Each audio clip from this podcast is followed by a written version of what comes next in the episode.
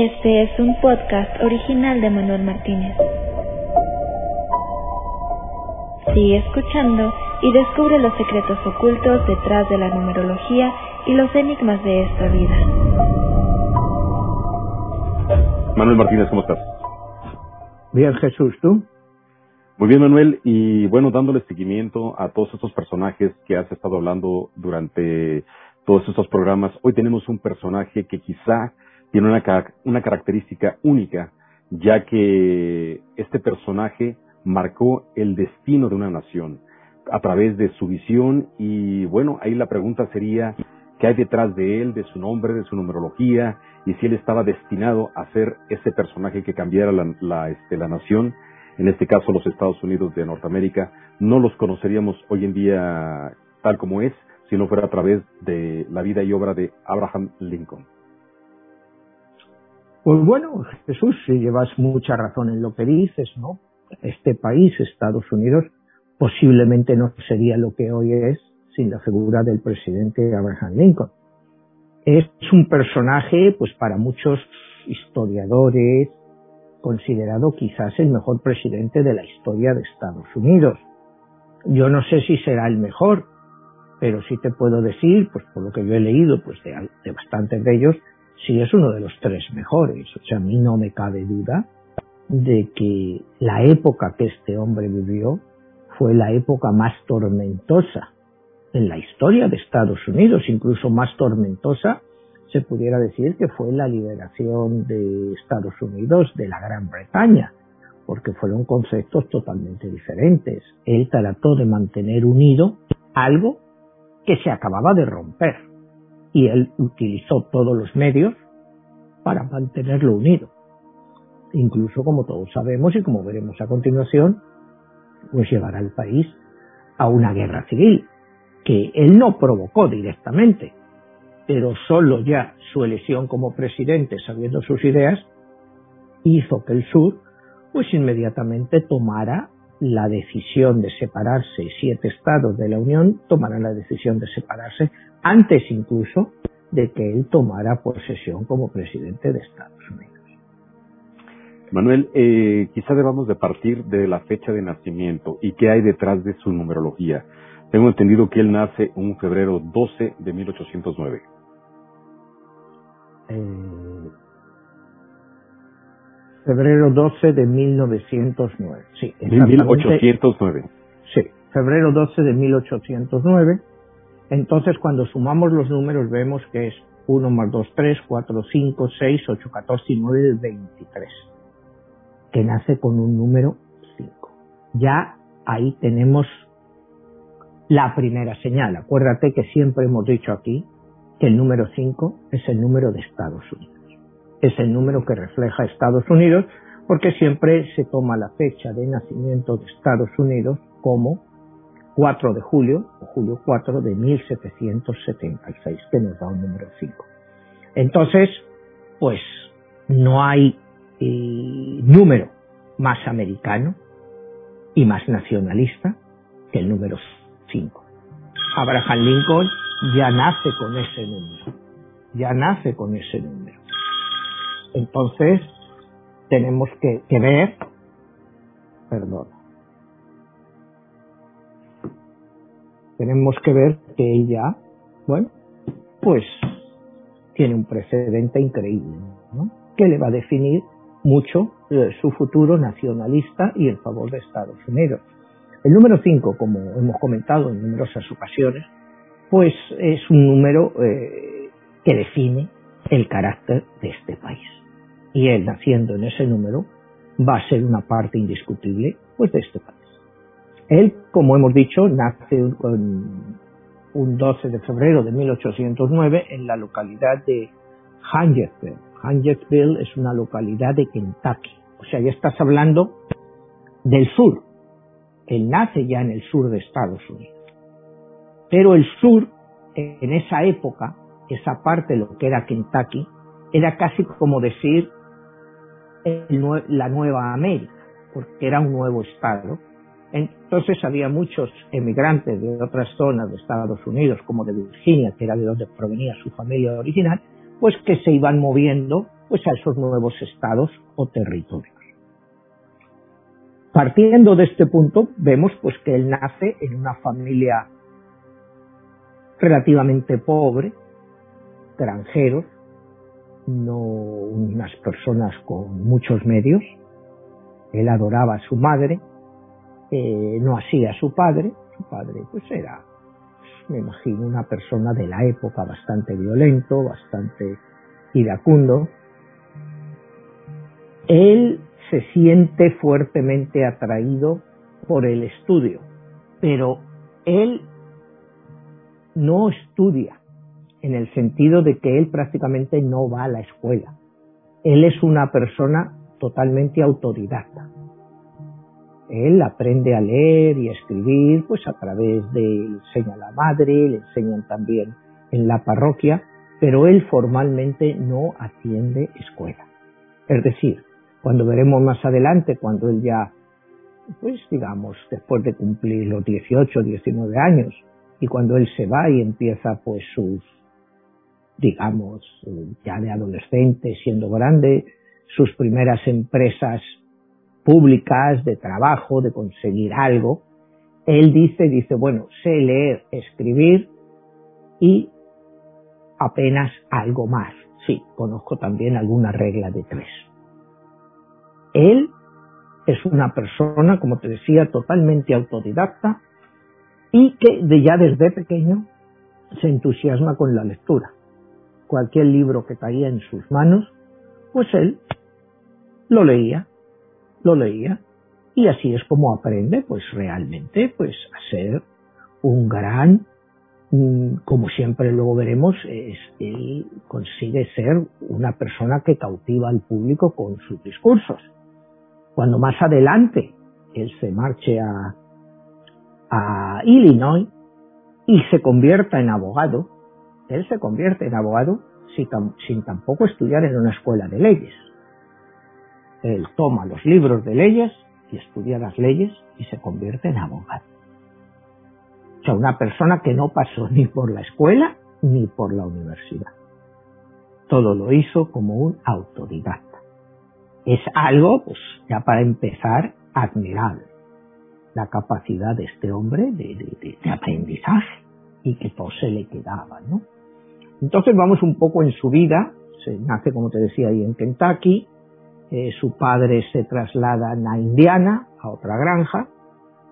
Eh, como te digo, malviven. El padre hay veces que la madre muere. La madre muere cuando él es bastante joven y el padre pues le deja a él con otro hermano en la granja y se va a trabajar a otro sitio para conseguir dinero, vuelve y él ya, bueno, pues cuando tiene una cierta edad, a partir de los 18 años, se empieza a trabajar eh, y se va definitivamente de la casa. Se va definitivamente de la casa.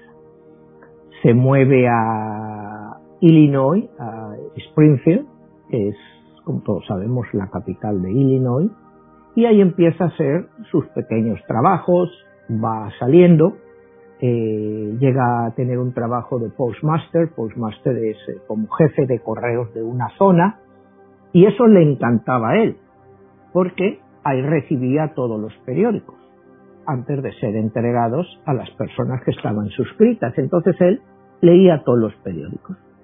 Él se informaba, leyendo todos los periódicos y dice la anécdota que él los doblaba de una forma muy particular antes de entregarlos y entonces pues ya se corrieron las voces entre todas las personas. Dice bueno este periódico ya lo ha leído Abraham porque él los leía todos. Era su forma de información. Él le preocupa mucho la cuestión social. Él ve demasiada miseria. En uno de estos viajes que él hace él hacía pues innumerables cosas, pequeños trabajos que le iban saliendo. En un barco se trasladaba esclavos, él iba ahí pues como viajero y ve a esos esclavos ahí encadenados. Y es cuando él empieza a sentir ese odio, esa repulsa contra lo que es la esclavitud, de ver a esas personas encadenadas y camino de Nueva Orleans, donde iban a ser vendidos. Y él siente pues una profunda convicción, más personal que religiosa, porque él no se caracterizó por ser una persona muy religiosa, él, sus padres eran bautistas, él realmente nunca perteneció oficialmente a ninguna denominación, pero dominaba la Biblia, que la utilizaría más adelante en numerosos, de sus, discursos que él irá haciendo a lo largo de su vida y en los cuales pues te menciona párrafos de la Biblia, con lo cual te daba que tenía un gran conocimiento también de la Biblia, aunque te digo, él no era una persona religiosa en sí. Sí, era religioso, pues como eran las personas de la época, pero hay una frase de él que dice, sí, Dios debe de querer mucho a la gente humilde, por eso ha hecho tanta. O sea, son también expresiones un poco eh, críticas, ¿no? Y como él dice, a menudo se requiere más coraje para atreverse a hacer lo correcto que para temer hacer lo incorrecto. Y ese va a ser su modus vivendi. Hay que tener valor para hacer lo correcto, aunque sea más fácil seguir con lo incorrecto. Y ahí es donde viene parte de su profunda eh, odio, de su profundo odio hacia la esclavitud. Pero vamos a ir, porque todavía estamos muy, muy pronto en la vida de, Abraham Lincoln, estamos con el año 1830, él tiene 21, 22 años, como te digo, después de varios trabajos, pues él empieza a colaborar pues con abogados de allí y todo eso, y es cuando te digo, él empieza a recoger pues todos los libros de abogacía que puede y se convierte en abogado. Él es una persona muy tímida, muy tímida, siempre tuvo complejo de feo, como vemos las fotos y eso, pues a él no era una persona que tuviera, pues, era muy alto, medía como 1,94, 1,95, pero era terriblemente feo para la época. Incluso las fotos que vemos, era feo. Y él se sentía feo. Entonces, en Amores no fue siempre una persona muy, muy fácil. Él eh, tuvo una novia, tuvo una novia, pero con la cual eh, las cosas le iban bien, pero también esa novia murió, al igual que habían muerto la madre y la hermana. Y entonces él llegó a la conclusión que el amor solo le traía dolor. Entonces, pues era muy difícil que él pudiera tener una relación seria con alguna mujer, ¿no? Porque tenía, tenía miedo pues de enamorarse y luego perderla y volver a sufrir lo que había sufrido con la madre, con la hermana y con esta primera novia. Él poco a poco se va ganando bastante popularidad en Springfield y ahí es donde le presentan a Mary Todd. Mary Todd era una mm, persona de la alta sociedad de la época, pero de una alta sociedad como luego la iba a pasar más adelante, eh, provinciana. Porque Kentucky, pues Springfield en esa época, pues eran estados prácticamente provincianos cuando se comparaban con todas las élites del norte. Esta mujer, pues, logra sacar de Abraham Lincoln pues lo mejor que hay dentro de él. El, decide. Ella siempre tenía la idea de que eventualmente él iba a ser un gran hombre. Incluso ella pensaba que podría ser presidente de Estados Unidos, lo cual él eh, se lo tomaba a risa. Y en una de las cosas, cuando te hablaba de que creía que era muy feo, más adelante, cuando él empiece ya a meterse mucho más duro en la política durante un debate, una mujer le dice, porque él tenía un gran sentido del humor también, ¿eh? a pesar de que tenía un carácter muy arisco, pero tenía un gran sentido del humor, según cuenta. Y entonces durante uno de estos debates una mujer eh, le, le grita desde el público, usted es un hombre de dos caras. Entonces él se la queda mirando y le dice, señora, ¿usted se cree que si yo tuviera dos caras me iba a presentar con esta? O sea, él, te digo, se lo tomaba un poco también a risa, pero reconocía, pues, eh, más adelante veremos que si tú ves las pinturas o fotos de la primera época, él tenía como muchas marcas en la cara.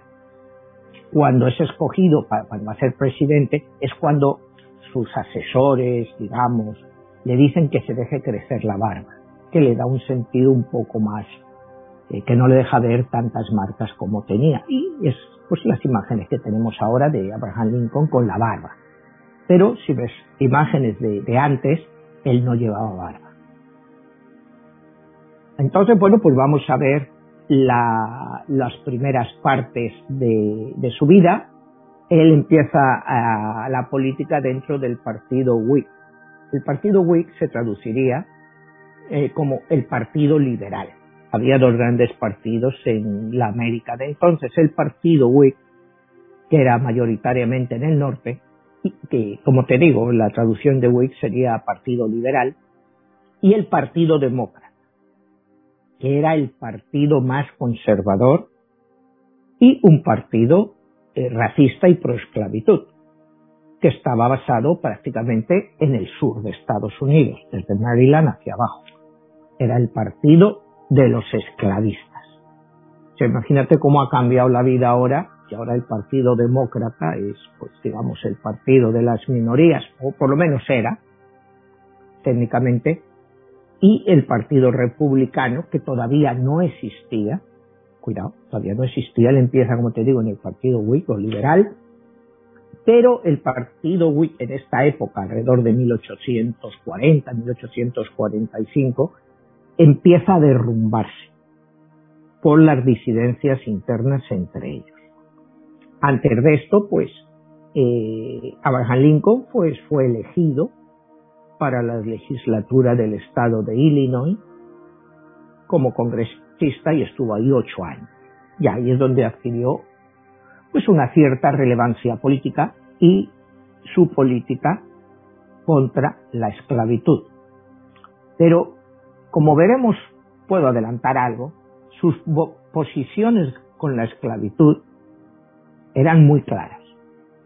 En Estados Unidos, en el año 1820, eh, se, da lo que se llama el compromiso de Missouri. Este compromiso decía, había como una latitud que se cruzaba en Estados Unidos y que era desde Luisiana una parte de Luisiana hacia abajo, sí se permitiría la esclavitud, es decir, abarcaría los estados del sur. Pero desde Luisiana hacia el norte y todos los nuevos estados, la esclavitud ya no sería permitida. Esto es, se llama la Declaración de Missouri de 1820. En 1854, antes en 1850, hay eh, lo que se llama el compromiso de Luisiana, en el cual eh, 30 años después, Kansas y Kentucky deciden llevar al Tribunal Supremo la invalidez legal de esta orden de que la esclavitud no pueda ser extendida. La Corte Suprema de Estados Unidos en 1854 declara ilegal el compromiso de, Missouri. Declara que nadie puede someter a un Estado a si quiere o no quiere tener esclavos. Con lo cual, hay muchos historiadores que te dicen que eso es prácticamente, aunque fue eh, ocho años antes, siete años antes, el inicio real de lo que va a ser el conflicto armado que llevó a la guerra civil norteamericana fue el hecho que el propio Tribunal Constitucional, la, Corte Suprema, que oímos tantas veces hablar de ella, declaró el compromiso de Missouri como ilegal. Entonces, antes de llegar a esto a 1854, como te digo, él está en la legislatura de, de Illinois, el partido Whig liberal se está rompiendo y es cuando, en 1850, empieza a formarse lo que va a ser el Partido Republicano que es la continuación, pues es el Partido Republicano actual. El Partido Republicano de la época, pues era una continuación del Partido Liberal, es decir, son gente liberal pero mayoritariamente de los estados industriales del norte. O sea, que tenían otra visión totalmente diferente. Eh, por supuesto, eran antiesclavistas y abolicionistas. En 1854, eh, Abraham Lincoln eh, es candidato, es presentado como candidato a la vicepresidencia de este partido, pero es derrotado por otro candidato, entonces no corre a las elecciones como vicepresidente. Va a ser eh, unos años después cuando él se va a presentar como congresista.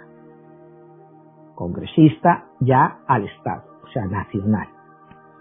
Él gana las elecciones en el estado de Illinois, en su distrito, con el compromiso de estar solo dos años en el Congreso. Acuérdate que aquí el Congreso se renueva cada dos años. Entonces él está solo dos años en Washington y se vuelve. Él cuando va allí a Washington, pues eh, tampoco tenía mucho dinero, aunque la esposa sí era de mucho dinero, pero él no quería utilizar el dinero de la esposa y está en una especie de boarding house, en una especie de colegio, de, casa, para eh, los congresistas nuevos. Entonces la esposa, lógicamente, no aguanta estar con tres hijos y él metidos eh, en una habitación y ella se vuelve para Springfield. Él sigue ahí de congresista, está por dos años, ya empieza a expresar sus opiniones liberales y se gana, por supuesto, la enemistad de todo el sur. Los partidos del sur, pues, o sea, sobre todo el demócrata y la población del sur, pues no le quieren, no quieren esas visiones progresistas de abolir la esclavitud. Y acuérdate que el Partido Republicano y Abraham Lincoln no abogaban por la abolición de la esclavitud en todo el país abogaban por la no extensión de la esclavitud a los nuevos estados que se estaban formando y que estaban uniéndose a lo que era el Estados Unidos, a la Unión Americana. E, ellos decían que había que permitir la esclavitud en el sur, pues en los estados que ya la tenían, pues porque era parte de su economía. Entonces, pues no podían ir contra eso. Eh, él dice que, claro, él va a tener que aceptar ese compromiso, ¿no? Eh, porque dice que, que, él trata siempre de tener conocimiento, ¿no? Y como dice que el conocimiento es la mejor inversión que uno puede hacer. Entonces él trata de conocer lo que realmente la gente del sur quiere. Pero la gente del sur, pues le detesta por más que él quiere, la gente desde quiera que él trate de hacer algo, pues le siguen detestando, ¿no? Y él sigue pues pidiendo ayuda pues al nuevo Partido Republicano para todo esto, pero llega a la conclusión de que nunca debes de pedir ayuda para algo que puedas hacer por ti mismo. Y es la filosofía que él empieza a hacer, ¿no? Eh, dicen que las cosas pueden llegar a aquellos que las esperan. Pero las cosas que estos esperan, si las dejan detrás, nunca les van a llegar. Por lo cual, él tiene, hace como un llamado a la acción. Si queremos cambiar las cosas, tenemos que cambiarlas nosotros mismos.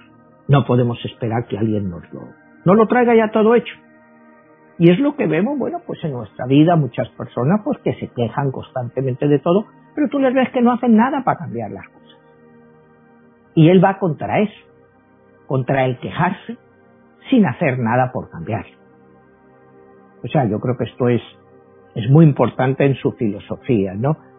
Eh, como te digo, él tiene un gran sentido del humor, aunque no lo parezca, y dice que la risa puede ser utilizada para calmar la mente y deshacerse de algunos pensamientos terribles que nos llegan. Por eso él trata de utilizar el humor, como te decía antes en el caso este de un debate. Llegamos al año 1858 y él inicia una serie de, una campaña para tratar de llegar al Senado de los Estados Unidos, no ya del Senado estatal, sino el Senado nacional. Él tiene un, un gran rival que se llama Stephens, el senador Stephens, que técnicamente iba a ser reelegido, él era del Partido Demócrata, y entonces a Lincoln se le ocurre la idea de los debates. Es la primera vez en la historia de Estados Unidos donde se inician los debates. Ellos concuerdan tener una serie de debates, si creo recordar son como siete. En el primer debate este Stephen, que era pues, un gran orador, con una gran experiencia política, pues en el primer debate Stephen le destruye. Pero Lincoln va aprendiendo, va aprendiendo, va aprendiendo, y cada vez lo va haciendo mejor en estos debates hasta que acorrala realmente a Steve. Sin embargo, esto no le sirve, ¿eh? no le sirve para ganar el Senado. Stephen es el que gana. Él es el candidato de los republicanos y Stephen es el candidato de los demócratas que se hace con el Senado, o sea, con un puesto en el Senado de, Washington. Esto no le desanima a Abraham Lincoln, que sigue trabajando fuerte con el partido eh, demócrata, y dice una de sus frases más famosas, no puedes escaparte de la responsabilidad de mañana al evitarla hoy en el sentido de que, bueno, pues sí, he perdido, pero esa ha sido mi responsabilidad. Pero el mañana está por ver y yo acepto mi responsabilidad. Y él sigue adelante. Y es en 1860, durante el Congreso, para la designación del candidato a la presidencia del Partido Demócrata, donde él logra imponerse y, logra imponerse pues ante gente muy importante como era el senador de Nueva York, que iba a ser el candidato republicano, pero él logra convencer a la Asamblea Demócrata, de, perdón, republicana, para que le nombren su candidato. Efectivamente, ya solo el hecho de que él sea el candidato de los republicanos hace que el sur tiemble que el sur empiece a, expresar sus, dudas. Y se produce un hecho muy curioso. Las elecciones eh, normalmente pues, hay siempre dos candidatos, históricamente el republicano y el demócrata. El Partido Demócrata se parte, se parte, unos más radicales que otros, entonces presentan dos candidatos diferentes. Y otro más se sale también de los demócratas y forma un partido Unión del Pueblo. Entonces nos vamos a ver en una confrontación en estas elecciones en el cual hay tres candidatos demócratas y uno republicano. ¿Qué pasa con esto? Bueno, se celebran las elecciones a ver si que es el que se celebran las elecciones y lo tengo exactamente en noviembre 4 noviembre 4 perdón noviembre 6 del año 1860 en estas elecciones de noviembre 6 del año 60 mira qué numerología nos da otra vez 5 5 viniendo de 23, que es el número con el cual Abraham Lincoln había nacido. O sea, las elecciones se celebran con el número más americano, con su número de nacimiento y con su misma combinación numérica. ¿Qué nos quiere decir esto? Él gana las elecciones. Gana las elecciones. pero él solo obtiene el 39.5% de los votos y 1.895.000 votos. Los otros tres candidatos juntos suman más de 3 millones de votos.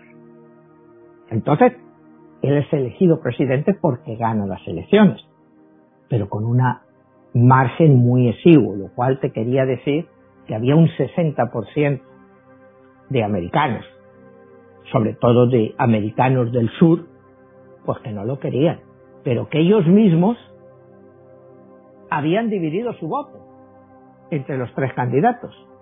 Y esto me recuerda mucho a las elecciones del año 92.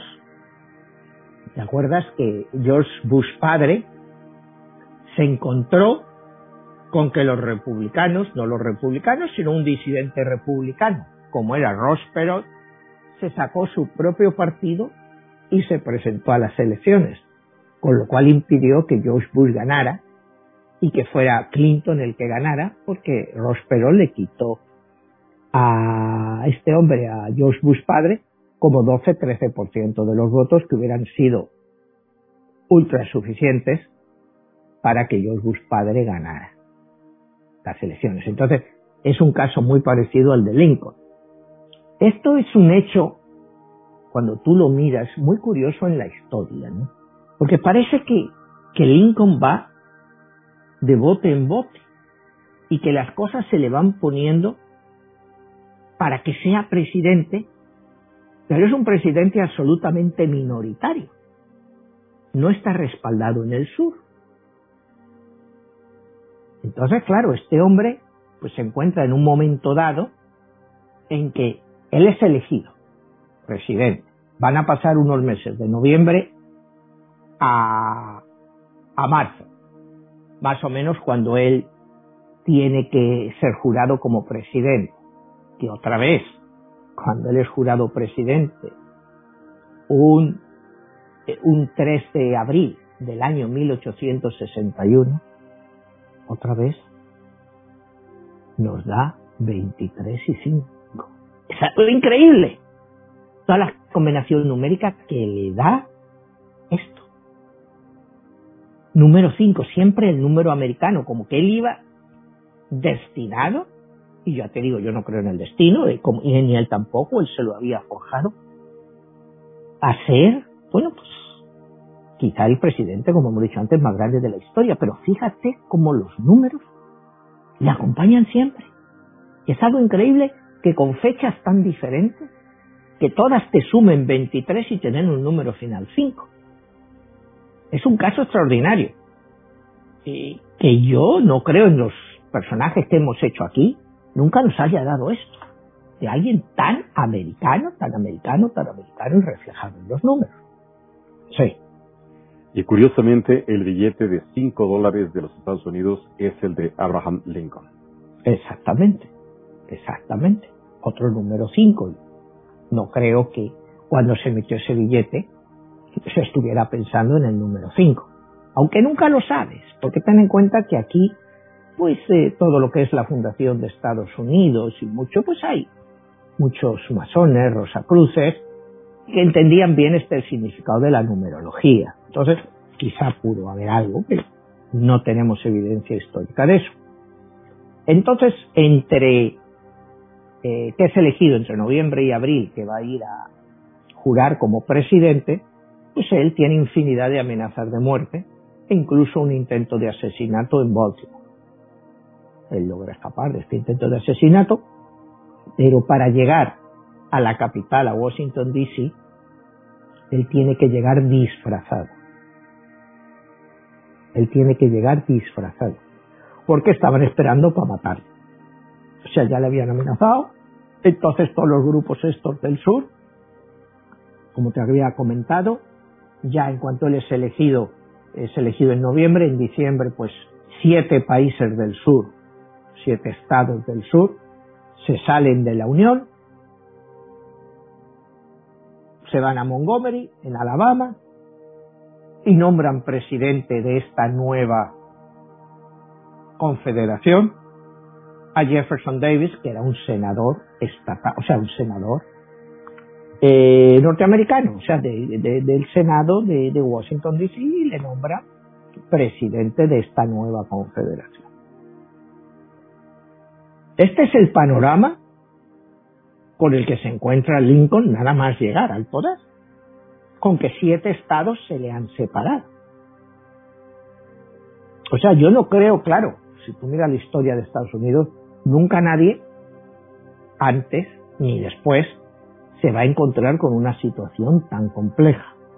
¿Cómo manejar eso de una forma que sea legal y a la vez lo menos conflictiva posible? Unos días después, en abril 13, es el asalto a Fort Santon ahí y ya realmente los la Confederación pues ha iniciado la guerra civil. Ya prácticamente es imposible la vuelta atrás. En el norte hay bastante oposición a ir a una guerra.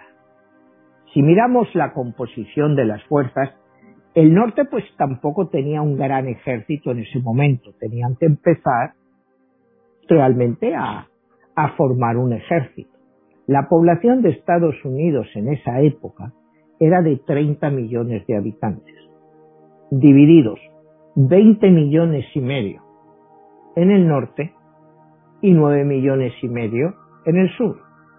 Y podría decir la proporción era de 2 a 1.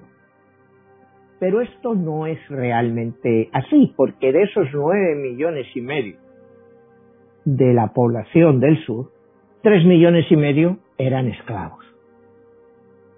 Solo para darte una idea de la magnitud de lo que significaba la economía esclavista en los estados del sur. Era todo.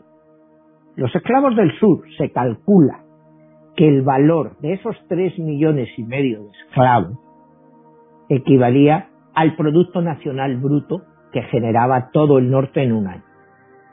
O sea, para darte idea de la magnitud de lo que suponía la riqueza de el sur en relación al porcentaje eh, que equivalía pues los esclavos.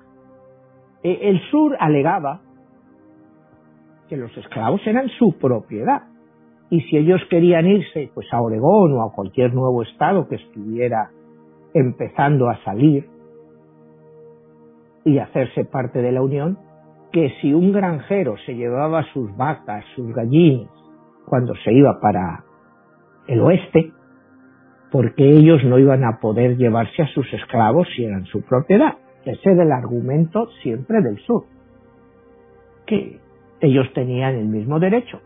Y Lincoln pues, se oponía a eso porque se oponía a la expansión de la esclavitud, no a la esclavitud.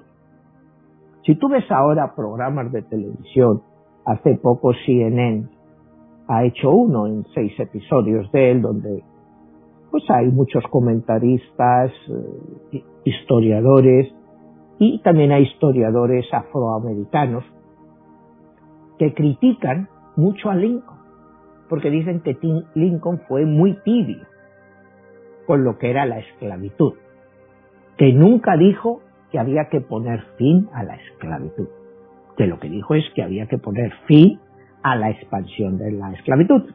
Porque Lincoln lo que creía es que la esclavitud, pues e, eventualmente, en unos años, se caería por su propio peso. Pero bueno, tuvo que venir una guerra civil para decir que eso no era así. Empieza la guerra civil, eh, el norte tiene que movilizar pues a sus fuerzas, empezar a reclutar gente, eh, se hace muy impopular eh, y el pensamiento de, Lincoln era, dando libertad a los esclavos, aseguramos la libertad a los que hoy son libres. Fíjate qué frase más profunda. Dando la libertad a los esclavos, aseguramos la libertad a los que hoy son libres. Yo creo que es una frase dentro del pensamiento de Lincoln muy profunda, muy profunda, porque él veía la esclavitud, pues eso como algo contra natura, ¿no? Entonces, a él, claro, las preguntas que le venían eran muy fuertes, ¿no? Decía, bueno, libertad para los esclavos quiere decir que todos somos iguales. Y hay una frase muy buena de Lincoln en eso, dice, al nacimiento sí todos somos iguales. Después la vida se encarga de enseñarnos que no lo somos. Pero que es una frase real hoy en día. Aquí vamos con todos los rollos en todas las democracias occidentales que decimos, es que todos los hombres nacen iguales. Y sí, todos nacen iguales. Todos nacen libres. Pero luego la vida no es igual para todos. Ni tienen los mismos derechos. O sea, aunque creamos que los tenemos, sabemos que no. Que cambian mucho los derechos. Entonces, fíjate ya en esta época la definición de este hombre, ¿no? Dice que cuando tú te encuentras gente que solo busca el mal, ten por seguro que te encontrarán. Porque la gente que desea el mal, eventualmente siempre encuentran a alguien sobre el que, el que, el cual ejercer ese mal. Pero bueno, esto es parte de la filosofía que te digo muy amplia de, Lincoln. Empieza la guerra civil, como te decía, el norte no estaba preparado y al principio, pues, son derrotas para el norte. Son derrotas. Eh, la gente en el norte empieza a cansarse de tantas derrotas.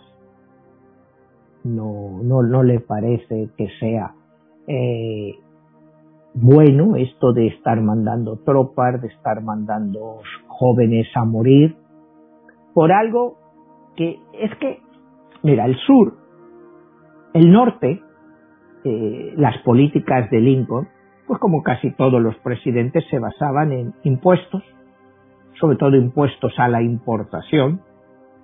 Estos impuestos a la importación favorecían mucho la capacidad industrial del norte, porque al imponer tarifas a productos que venían de fuera, sobre todo de Inglaterra, hacía que los productos producidos en Estados Unidos fueran mucho más competitivos, porque esos no tenían impuestos, los tenían los que venían de fuera.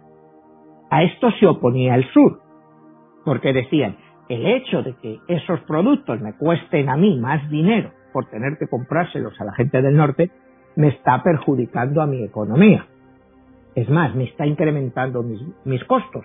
Y cuando yo mando a Europa el algodón y el tabaco, mi tabaco es más caro de lo que debería de ser, con lo cual eso afecta a mi comercio. En el fondo, como siempre, y hemos hablado muchas veces, todas las guerras son económicas. Las políticas del norte estaban afectando económicamente al sur. Y si encima les dices que una inversión que han hecho en tres millones y medio de esclavos, una población de 6 millones, o sea, eh, por cada dos personas había un esclavo en el sur. Claro, era una inversión, como te decía antes, brutal. Si toda esta gente le quitas eso, pues los has hundido. Hay quien te define la guerra civil norteamericana como la guerra entre la burguesía y la aristocracia. Y creo que tiene mucho sentido, ¿no? Porque tienes la burguesía industrializada del norte, liberal, y la aristocracia proteccionista del sur, donde querían mantener todos sus derechos. Es como si fuera, pues, los reyes contra los burgueses, porque en cierto modo en el sur eran una especie de reyezuelos. Tenían sus normas, sus pesos y tenían sus esclavos. Entonces, sí se puede considerar una guerra entre la burguesía y la nobleza. O sea, salvando las distancias, pero tiene muchos visos de esos. Tú has visto por películas, has leído libros, cómo vivía la gente del sur, en esas mansiones, en estos, lo que era toda la aristocracia, y en el norte eran proletarios, gente que venía de todas las partes del mundo a trabajar 14, 15 horas al día por un salario para salir adelante, estaban en las fábricas, en todo, sin protección ni nada. Pero esa era la revolución industrial, que el norte estaba llevando a cabo y al norte pues le molestaba eh, toda esa que ellos llamaban indolencia del sur. En el norte eh, lo que pensaban es que era mucho más barato pagar a un obrero un salario que tener que mantener a un esclavo de por vida, darle de comer, darle, o sea, eran dos visiones diferentes. O sea, que no eran tan demócratas en el sentido de que querían la libertad, no, sino ellos querían mano de obra a la cual pudieran pagar lo que le pagaron en la época, que normalmente, pues siempre históricamente, pues eran salarios bajos para tener beneficios más altos. Entonces en el norte, pues eran partidarios pues de esa forma de vida en contra del sur de tener, pues, plantaciones muy costosas a costa de los esclavos. Y que además ellos pensaban, pues, que no les favorecía a ellos para su expansión industrial. O sea, estos son muchas cosas que hay dentro de lo que fue la guerra civil americana. No esto de que ya liberar a los negros, no. Pues te digo, la idea original no era liberar a los negros. La guerra no empezó por eso en absoluto. La guerra empezó, es una guerra de separación, que se separan siete estados, luego más adelante se les unen otros cuatro, pero es una guerra de separación, es una guerra civil, no es una guerra por la libertad de los negros, porque te digo, originariamente no se pide la liberación de los negros, se pide la no expansión de la esclavitud y que la esclavitud se mantuviera dentro de los estados del sur. La guerra continúa, como te digo al principio, pues para el norte no le va nada bien. Y el primero de enero de 1863, Lincoln firma lo que fue la famosa Declaración de Emancipación, en la cual él da la libertad a todos los negros.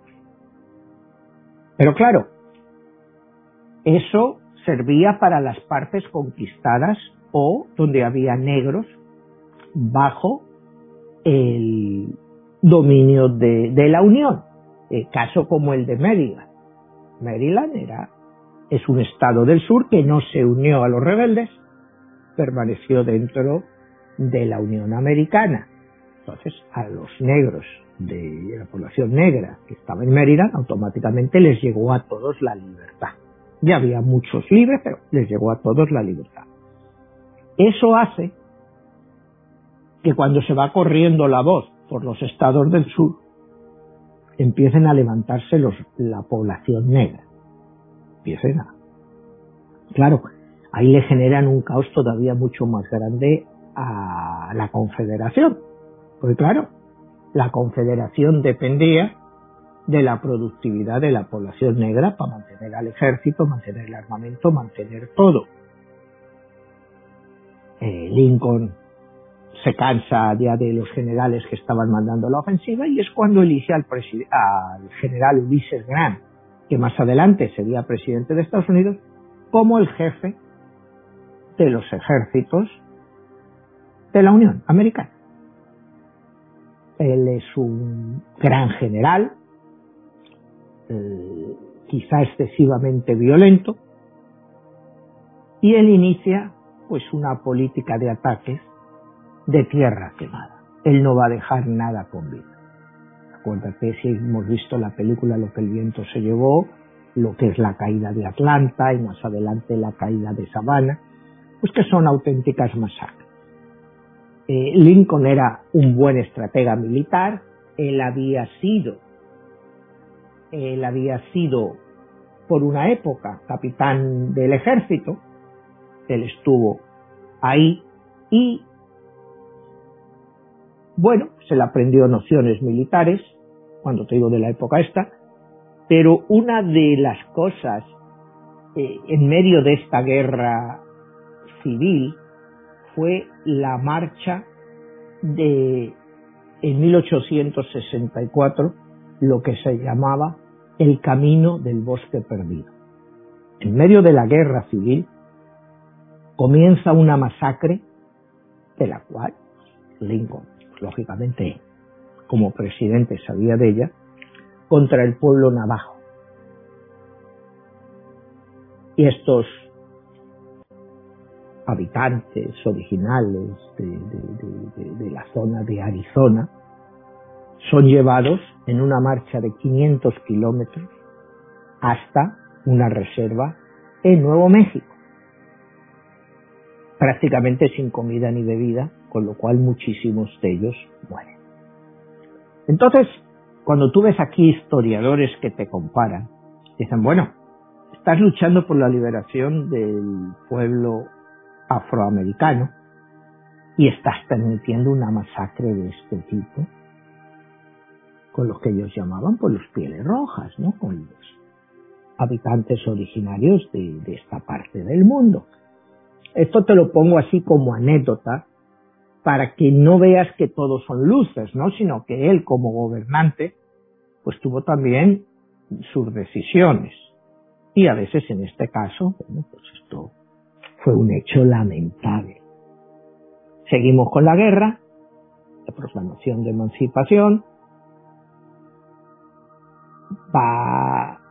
el norte ya va avanzando, sobre todo con, con este general Graham, el norte había bloqueado todos los puertos de salida del sur, con lo cual era imposible vender su algodón o vender su tabaco, porque las, eh, los barcos del norte pues le impedían la salida. Hay bombardeos de todas estas ciudades, como te digo, es una contienda muy, muy sangrienta, ¿no? Porque cuesta como 600.000 vidas. O sea, es muy fuerte para la época. El sur, pues cada vez eh, en un momento dado, Inglaterra para debilitar a Estados Unidos estuvo a punto, a punto de reconocer a la Confederación, es decir, a los estados que se habían separado, pero a última hora se echaron para atrás porque dijeron, ¿cómo podemos reconocer a estados o futuros países que puedan ser esclavistas cuando nosotros en nuestros territorios hemos abolido la esclavitud. Entonces, no hace que prospere. Si Inglaterra hubiera apoyado a los estados del sur, quizá hubiera sido un conflicto mucho más cruento, porque el sur hubiera sido capaz de aguantar más. Acuérdate que la única vez que los ejércitos del sur logran entrar en el norte. Toda la guerra se desarrolla en el sur. Al norte nunca le llega. Al norte solo le llega cuando llegan a Pensilvania en la famosa batalla de Gettysburg, que ahí es donde el general Meade derrota al general Lee. Y ya se supone, y fue un 4 de julio de 1863, que ya fue el fin en sí del sur. O sea, ya a partir de Gettysburg ya nunca más el sur vuelve a recuperarse. A eso le juntas el bloqueo y la falta de exportaciones del sur, la falta de la llegada de dinero, pues hace que el sur vaya cayendo pues como piezas de dominó y luego te digo también con la agresividad del general Ulises Grant. Se, se empieza a hablar, ya, ya se supone que el norte va a ganar la guerra, eh, de reconciliación. Y Lincoln es, por supuesto, favorable a la reconciliación de todo tipo, ¿no? O sea, él no quiere que haya venganzas, él quiere que haya una reorganización pacífica de todo el sur, que el sur entre otra vez en la Unión, y ya, y borrón y cuenta nueva. Y empezar, pues lo que es eh, la reconstrucción del país, encontramos que cuando tú miras lo que fue la venganza después de la guerra civil contra el sur, pues fue muy pequeña, muy pequeña. El único caso que se sabe así fue el juicio contra el comandante general del campo de Alexanderville. Alexanderville era el mayor campo de concentración que tenía el sur, donde estaban los prisioneros del norte, donde se les trataba muy mal y es la única persona que, pues, que es ejecutada.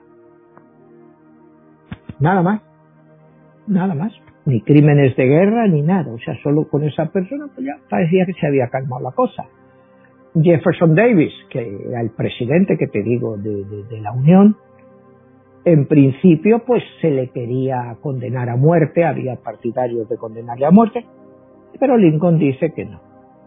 Y le condenan a cárcel, no sé cuántos años le echan, como 12 o 14 en Pensacola, creo que es, pero cuatro años después, pues le sueltan y él vuelve a ejercer como abogado ahí en Virginia. O sea, la reconciliación en cierto modo fue real, no hubo represalias, ¿no? Y, como dice Lincoln, dice, es que el hombre nunca ha encontrado una definición para la palabra libertad. Nunca ha encontrado una definición para la palabra libertad. Nos estamos acercando al final de la guerra, pero antes de esto, cuando ya la guerra estaba prácticamente ganada, quedaba, la guerra acaba en abril, como el 12 de abril, y en el Congreso y el Senado americano se quería debatir la famosa enmienda decimotercera, que todos conocemos en este país, ¿no?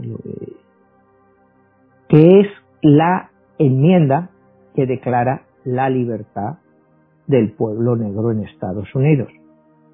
El Senado americano la había aprobado, pero el Congreso no la, no la aprobaba. Acuérdate que para que una enmienda sea pasada en este país se requieren los dos tercios de los votos. Es por lo que en este país nunca se ha podido acabar con el llevar armas, porque para quitar esa enmienda, para que es la segunda enmienda, se necesitarían los dos tercios del Congreso y el Senado.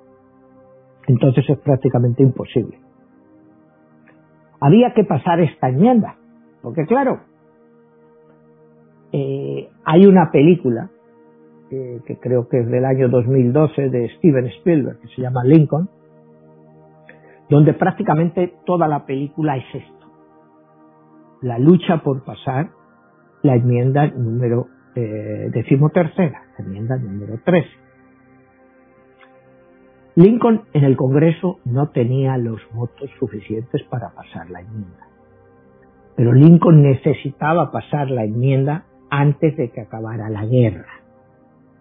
A Lincoln le envía delegados el sur, hasta el vicepresidente del sur, para negociar la paz. Pero Lincoln rechaza recibirlos porque quiere pasar antes la enmienda decimotercera, porque él se piensa, si esta gente es readmitida otra vez en la Unión y otra vez vuelven a elegir sus senadores, sus, sus congresistas, nunca va a pasar la decimotercera enmienda. Entonces, técnicamente, no va a ser constitucional la libertad de la población negra. Entonces, esta película, que está claro, es todo basado en hechos reales, para los que la quieran ver, te demuestra todo lo que se hizo para que se pasara esta enmienda decimotercera. Todo tipo de corrupción, todo tipo de fraude, todo tipo de compra de votos, de los cuales Lincoln estaba al tanto. Pero necesitaba que esa enmienda se pasara, porque si no luego llegaba al sur, otra vez, y no iba a ser posible pasarla. Entonces, yo recomiendo que vean esta película porque verán lo que tuvo que pasar este hombre pero te digo, hubo de todo, todo tipo de corruptelas, de ofrecer puestos de esto, puestos del otro, compra de votos de todo tipo, para lograr que esta enmienda fuera pasada. Entonces, claro, esto es un hecho muy curioso en la historia, que el hecho más importante eh, que significó la libertad para la población negra, se consiguió que el Congreso la pasara mediante fraude y compra de votos. Y esto es histórico. Lo que pasa que, claro, tú aquí en las escuelas y eso, nunca oyes eso. E, eso fue el fin que justifica los medios, porque el fin era bueno. Entonces Lincoln justificó todos los medios. Pero claro, si tú te vas a los puristas y te dicen, es que ahí se compraron votos de todo tipo, y es cierto. Porque Lincoln necesitaba 20 votos más para tener los dos tercios y los, congresistas del sur, de los demócratas, que no necesariamente eran del sur, sino también del Partido del Norte, porque acuérdate que los congresistas por distritos, pues en cualquier distrito, se oponían totalmente a que se pasara esta enmienda, ¿no? Y entonces a Lincoln le hacen muchas preguntas, como tipo, es que me vas a decir que un blanco y un negro son iguales. Me vas a decir que un negro va a estar votando. Dice, y ya lo próximo que vas a decir es que van a votar las mujeres. Claro, estás hablando del año 1865. El hecho de que sí, bueno, se acaba con la esclavitud, pero un negro va a ser igual. O no les cabía en la cabeza y decían, como te digo, decían, ¿cuál es el siguiente paso? ¿Las mujeres votando? O sea, era lo que se pensaba en la época. ¿Me entiendes? Entonces este hombre eh, les dice, sí, eh, somos iguales, eh, cara a la ley, pero no necesariamente somos iguales. Es lo que él trataba de decir. O sea, sí, pero no. O sea, y es una de las cosas, cuando te digo, tú ves ese programa de CNN sobre Lincoln, es las propias contradicciones que tenía Lincoln pues con toda esta gente y todos estos congresistas que decían, ¿cómo van a ser iguales? ¿Cómo la Constitución puede decir que somos iguales cuando no lo somos? Pero la idea de Lincoln no era que al liberar a esta población negra eh, se quedaran en Estados Unidos.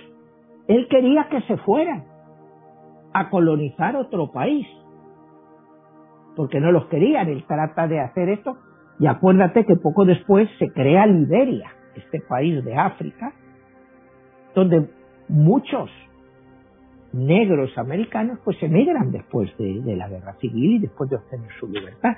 Pero la mayoría se quedan porque ya habían nacido aquí muchísimos de ellos.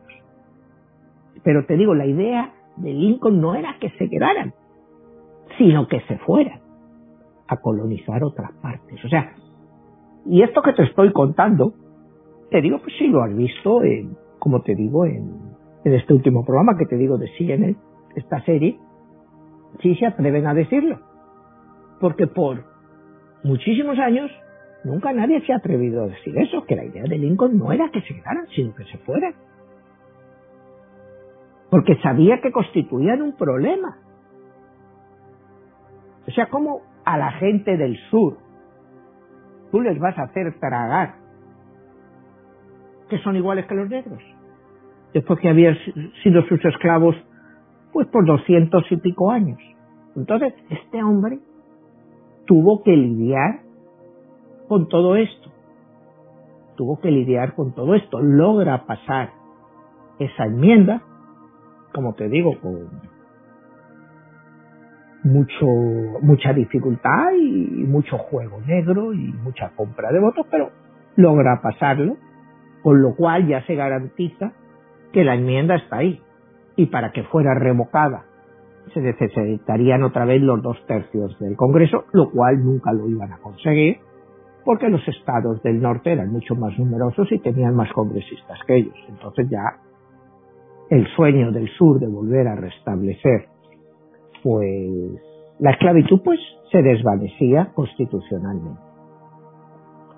Acaba la guerra, el general Lee se rinde al a Lincoln, bueno, se rinde ahí en Washington, se rinde. Como te digo, Lincoln les deja pues que conserven sus propiedades, sus caballos, que era su arma. Y bueno, unos días después, vamos a hablar del 15 de abril, la guerra había acabado el 10, el 15 de abril, en medio de todo esto, pues Lincoln decide ir al teatro y cuando estaba a empezar la función, un partidario del sur, o sea, un ferviente eh, personaje del sur, que era un actor que se llamaba John Wilkins Booth, pues le pega un tiro ahí en el palco donde él estaba y bueno, pues este hombre John Wilkes Booth salta al escenario, se rompe la pierna, eh, la gente cree que está saludando y le aplauden. Fíjate qué cosas más curiosas de la historia. Salta, le pega un tiro, salta, salta al escenario y se cae, romperse la pierna y hace así. Y la gente cree que está saludando y toda la gente empieza a aplaudirle, ¿no? Fíjate qué contradicción. Parecía que le estaban aplaudiendo por haber matado a, Lincoln. Claro, es una forma de mirar las cosas. Y cuando le dispara le dice en latín, sic semper tyrannis, que quiere decir así siempre a los tiranos. O sea, para el sur Lincoln era un tirano. Entonces, pues ahí acaba la vida de Lincoln, muere unas horas después, eh, muere exactamente a las 7.22 de la mañana, otra vez 7 y 2, 9, 11, que es una hora que está muy exacta en la historia, y él muere, eh, como te decía, un 15 de abril de 1865 y muere con un número 3, número de la espiritualidad. Eh, la otra vez hablábamos este, de la numerología en el momento de morir. En este caso es el número 3, a diferencia de lo que veíamos este, anteriormente con la vida de Maximiliano, cumple su cometido Abraham Lincoln al haber sido número 5 en el país 5, que es de los Estados Unidos, y se añade ese número 3. ¿Qué vendría siendo numerológicamente? Bueno, para mí él es el auténtico prototipo de Estados Unidos.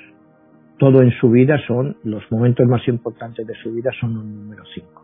Desde su nacimiento hasta cuando es nominado a la presidencia de Estados Unidos y el día que toma, que jura la presidencia. Todos son números 5.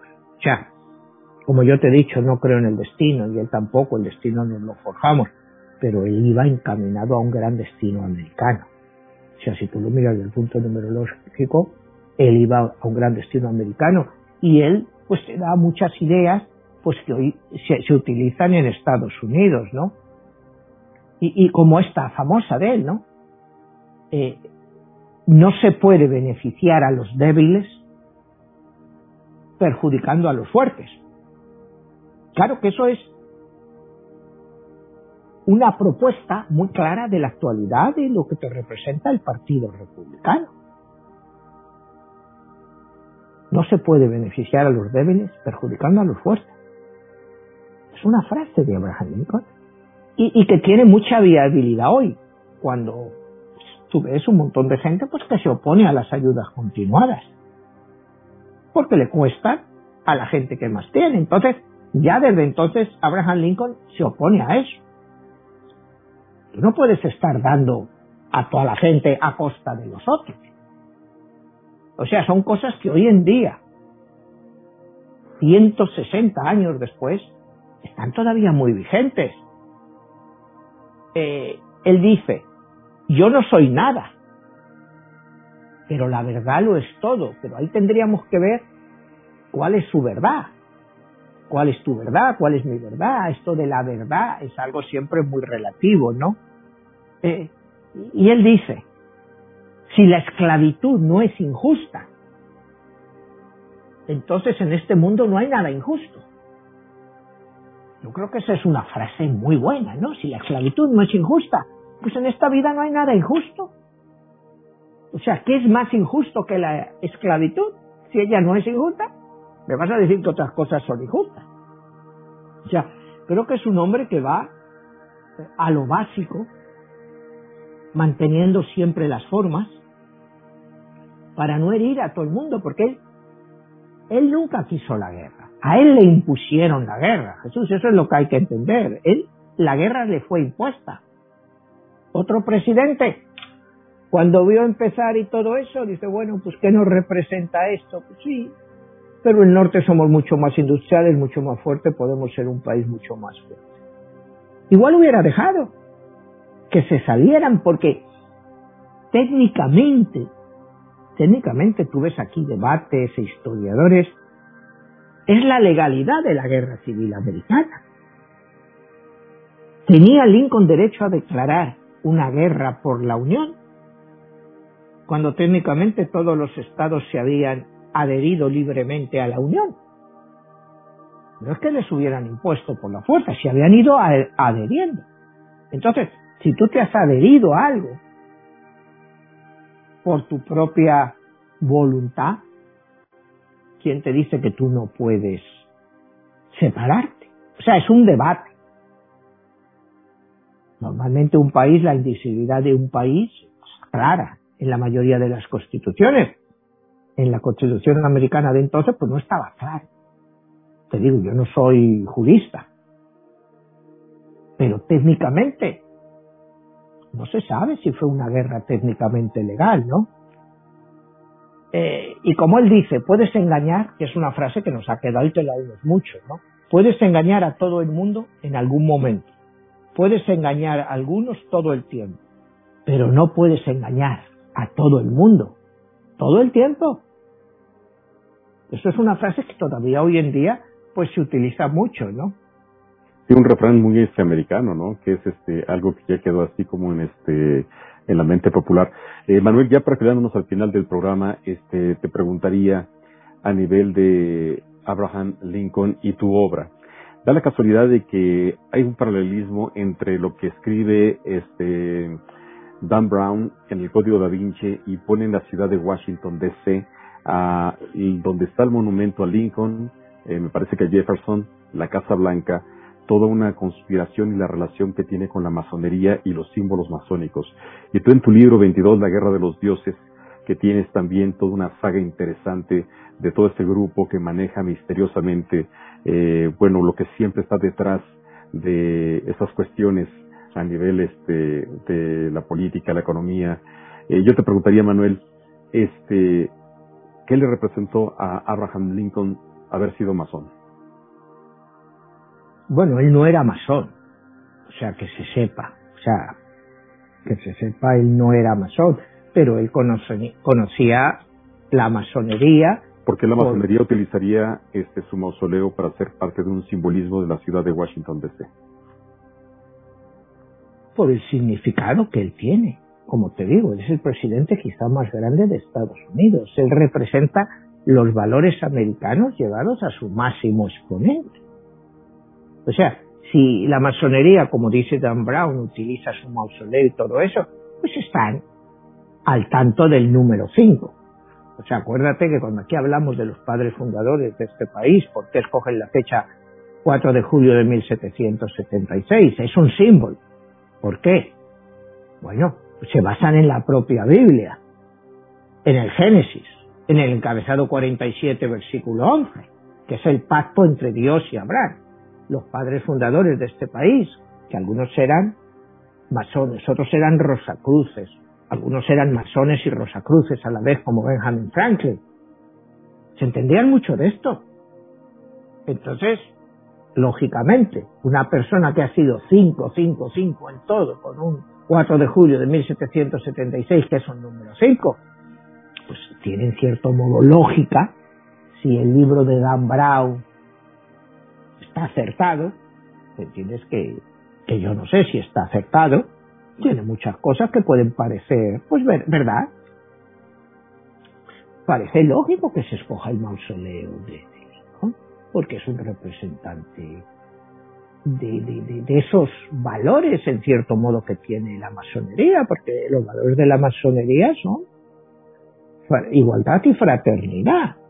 O sea, los métodos que sigue y todo eso, pero es igualdad y fraternidad, y creer en un, solo Dios o en un arquitecto, o sea. entonces era todo lo que creía Lincoln, aunque él, pues, no hay por ninguna parte que se especificara que fuera masón, ¿no? Que conocían los masones, por supuesto, en la época había muchísimos masones en el Congreso y en el Senado. Que ellos quisieran utilizar esto, pues es posible no lo sé, hay tantas teorías sobre todo esto que no sé, que puede ser cierto, ¿no? Que, que Washington está diseñada de forma masónica, pues sí, es posible. Todo indica que sí, precisamente porque esta gente creía en eso y, y bueno, ¿por qué no, no? Decía este Abraham Lincoln, ¿no? Cuando ¿Te acuerdas que le habían amenazado de muerte y, y intentaron matarle, dice, si soy asesinado, entonces moriré una vez. Pero vivir con constante amenaza de la muerte es como morir una y otra vez. Sea, ahí te da a entender que él sabía que eventualmente pues, alguien le iba a asesinar. O sea, ya se escapó de una, pero después le llegó otra. O sea, cuando tú haces una guerra civil, cuando tú privas a tanta gente de la riqueza, ya no estoy hablando de riqueza legal o ilegal, pero la esclavitud, los tres millones y medio de esclavos, era la riqueza del sur. Cuando toda una gente le quita su riqueza, se van a vengar. Eso está claro, como decía Maquiavelo, ¿no? Dice, tú a un hombre puedes matarle a su padre. Eventualmente te puede perdonar. Pero si le quitas su riqueza, nunca te lo va a perdonar. Y eso lo hemos visto a lo largo de la historia. Al sur le privaron de su riqueza. Sea, podemos decir que era una riqueza errónea, pero bueno, era su riqueza, para ellos firmemente creían que los esclavos pues no eran seres humanos y que pues ahí estaba. Moralmente detestable, por supuestamente, ¿no? y, hay otra frase que se me había olvidado de él. Eh, dice, eh, si la esclavitud es justa, ¿por qué los que la creen justa no la aprueban por una temporada? Esa es una frase muy buena, ¿no? Si es justa, muy buena. ¿por qué no la aprobáis vosotros por una temporada, no? A ver qué justa es la esclavitud. O sea, eh, es un gran pensador. Y te digo, y tiene el mérito de ser totalmente autodidacta porque claro. él todo lo aprende por su cuenta. Él no te va a una clase como hemos ido nosotros, donde pues nos enseñan las ideas, como acabamos de mencionar, desde Maquiavelo a Schopenhauer o a quien quiera. Él lo tiene que aprender. Y lo tiene que aprender con los libros que va consiguiendo, sobre todo de joven. Que tampoco es una cosa del otro mundo lo que él puede conseguir en, en, en Indiana o cuando luego llega a Springfield, ahí ya sí tiene más, porque pero él lo tiene que hacer todo él, ¿no? Eh, dice él, tienes derecho a criticar. Pero para tener derecho a criticar, tienes que tener un corazón dispuesto a ayudar. O sea, yo no sé si esto es, podría decir, es moral cristiana, pero para criticar. O sea, porque eh, Tú fíjate lo que es nuestros políticos y toda esta gente que tanto nos gusta, que hablamos aquí de ellos, están siempre criticando. Tú lo ves a todos, el partido, la oposición, critican unos a otros. Pero ¿quién realmente tiene un corazón dispuesto a ayudar? Y es lo que él tuvo. Un corazón dispuesto a ayudar. Creo que, no sé, Eh, eh, él dice que en nuestra vida tenemos que evitar que el triunfar sea más importante que cualquier otra cosa. Dice, no es triunfar, o sea, es convencer. O sea, porque triunfar, mucha gente puede triunfar de muchas formas. Puede ser muy exitoso teniendo dinero, o lo que sé, o ser un actor muy famoso, lo que quiera pero tienes que tener corazón para ello. O sea, no sé, yo le definiría, y sin ser él una persona religiosa, pues con unas ideas por lo menos espirituales muy, muy grandes. Muy bien, Manuel, este, excelente, excelente esta biografía y esta referencia histórica de Abraham Lincoln. Y bueno, pues no queda más a que a nuestros amigos que son parte del programa, que nos dejen un like, que compartan eh, en las redes sociales. ¿Y dónde más pueden conseguir tus libros? Bueno, pues todos mis libros los pueden conseguir en Amazon, pueden conseguirlo como tanto en papel, un libro normal, como en ebook o como en audiolibro, tanto en inglés como en español. Pues muy bien, Manuel, y te agradezco muchísimo y nos estamos viendo hasta la próxima. Hasta la próxima, Jesús.